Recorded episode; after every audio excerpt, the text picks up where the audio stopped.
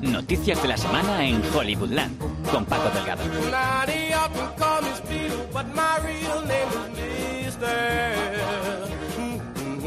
Hola, ¿qué tal? Comencemos esta penúltima semana de febrero preguntándonos a nosotros mismos ¿a quién ficharías por 300 millones de euros? Aquí más de uno diría a Messi o a Cristiano Ronaldo, a LeBron James, a Tom Brady, puestos a decir. Pues ahora también es el precio de tener a Ryan Murphy fabricando series en exclusiva durante cinco años. Solo espero que no lo tengan como el protagonista de Misery. Anoche premiaron también, aunque no con tanto efectivo, a lo mejor del año según la Academia de Cine Británica, los conocidos como los BAFTA, una noche en la que reinó tres anuncios a las afueras de Martin McDonough y que le sirve para coger una carrerilla tremenda de cara a los Oscars de la semana que viene. También hay diluvio de nostalgia con resurrecciones de saga que parecían imposibles de desenterrar y de nuevo, y ya nos sorprende, crispación con algunas ideas de Disney para la versión a imagen real del Rey León. Decepciones que te contamos ahora en un momento aquí en Hollywoodland.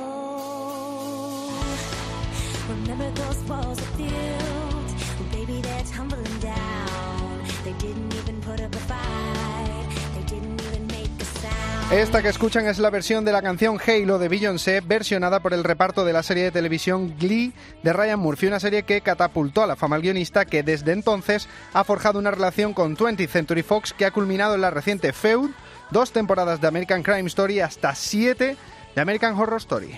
No creo que vuelva a molestarte. ¿Qué era eso? ¿Qué? Me ha dado una patada en los huevos y se ha ido. Se habrá estampado contra la pared. No he visto algo. ¿Qué dices? No digas chorradas. Ha sido genial. Se ha ido cagando leches. ¡Vete! ¡No quiero volver a verte!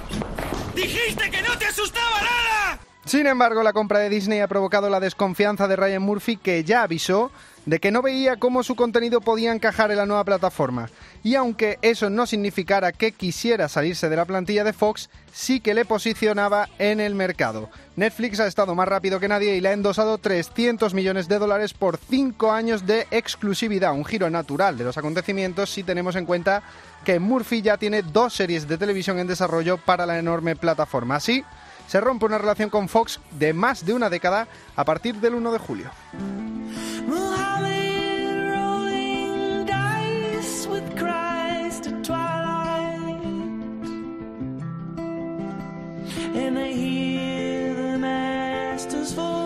Anoche se entregaron los BAFTA, los premios de la Academia de Cine Británica, y os podéis imaginar quién triunfó como los chichos. And the first BAFTA of the evening goes to three billboards outside Ebbing, Missouri. Sam Rockwell, three billboards outside Ebbing, Missouri. Francis McDormand, three billboards outside Ebbing, Missouri. Three billboards. Three billboards outside Ebbing, Missouri. Hasta cinco galardones para tres anuncios a las afueras, entre ellos el de Mejor Película, Mejor Película Británica y Mejor Guión Original. Este último lo recogió su director y guionista Martin McDonough, que aprovechó para reivindicar el movimiento Time's Up en favor de las mujeres. Nuestra película es esperanzadora en muchas maneras, pero también es furiosa. Como hemos visto este año, la ira es a veces la única manera de que te escuchen, de que cambien. Así que estamos emocionados de que los BAFTA los reconozcan. Buenas noches. Sin embargo, fue Guillermo del Toro el que se llevó el gato al agua de mejor director por la forma del agua. En interpretación también sonó el nombre de tres anuncios, después de que Sam Rockwell ganara a mejor actor de reparto y Frances McDormand hiciera lo propio como mejor actriz. Cuando era una actriz joven en clase de arte dramático, me dijeron que no tenía talento natural y que tenía que currármelo. ¿Quién se hubiera imaginado que Marge Gunderson se haya convertido en Mildred Hayes? Poder para el pueblo. Y como no podía ser de otra manera, los BAFTA tuvieron hueco para el patriotismo británico. Gary Oldman, ganador del premio Mejor Actor por El Instante Más Oscuro, se deshizo en halagos hacia la figura de Winston Churchill al que interpreta. Winston Churchill, Winston Churchill, él mismo, en esos precisos días oscuros de 1940, mantuvo la raya del honor, la integridad y la libertad por su nación y por el mundo. Así que se lo agradezco, señor Winston. Gracias a usted. Dunker, que se las prometía felices con un Nolan que sabe que tiene la batalla perdida con Del Toro, se fue casi de vacío, consiguió mejor sonido. Mención especial a Ridley Scott, que entre tanto disgusto entre Kevin Spacey y Mark Wahlberg, ayer recibió el premio honorífico.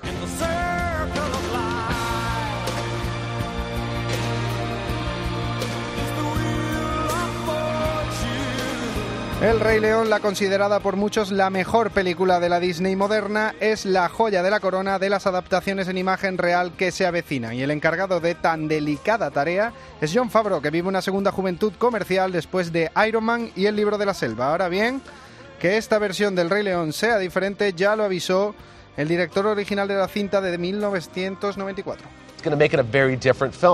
Va a hacer una película muy diferente. Obviamente mantienen lo que es importante mantener de la original en cuanto a la historia, los personajes, las canciones, pero estoy seguro de que va a haber grandes cambios, así que estoy emocionado por ver qué hace.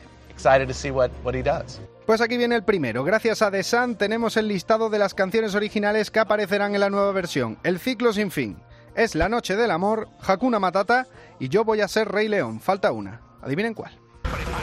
Vuestro olfato de hienas. Pronto habrá novedades aquí.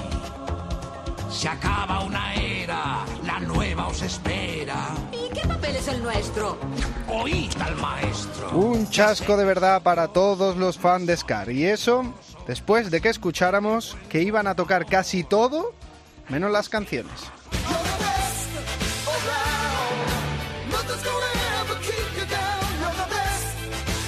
Batido con leche de nostalgia para el cuerpo. Recordemos un segundo esto. Primero lavar todos coches, luego cera. Cera. ¿Por qué tengo que lavar todo Ah, no, no, no, no. Recuerda trato, no preguntas. Sí, pero yo Derecha, dar cera, mano derecha. Pulir cera, mano izquierda. Dar cera, pulir cera. Ralph Macchio y William Sapka volverán a dar cera en la nueva serie de Karate Kid llamada Cobra Kai en honor al gimnasio del antagonista de la película. Producida por YouTube Red, recoge la historia de estos dos míticos contrincantes 30 años después y con alguna que otra cana.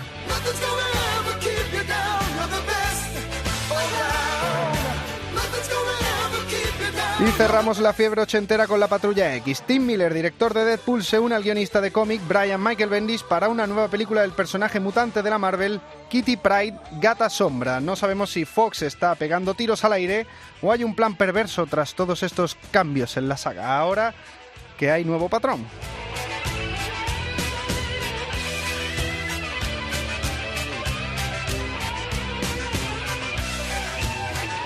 Y con esto y un bizcocho echamos el cierre esta semana. Os recuerdo que podéis escuchar todos los programas en cope.es y en las plataformas iVoox y iTunes. Les ha hablado Paco Delgado. La semana que viene volveremos aquí, a los despachos de Hollywoodland.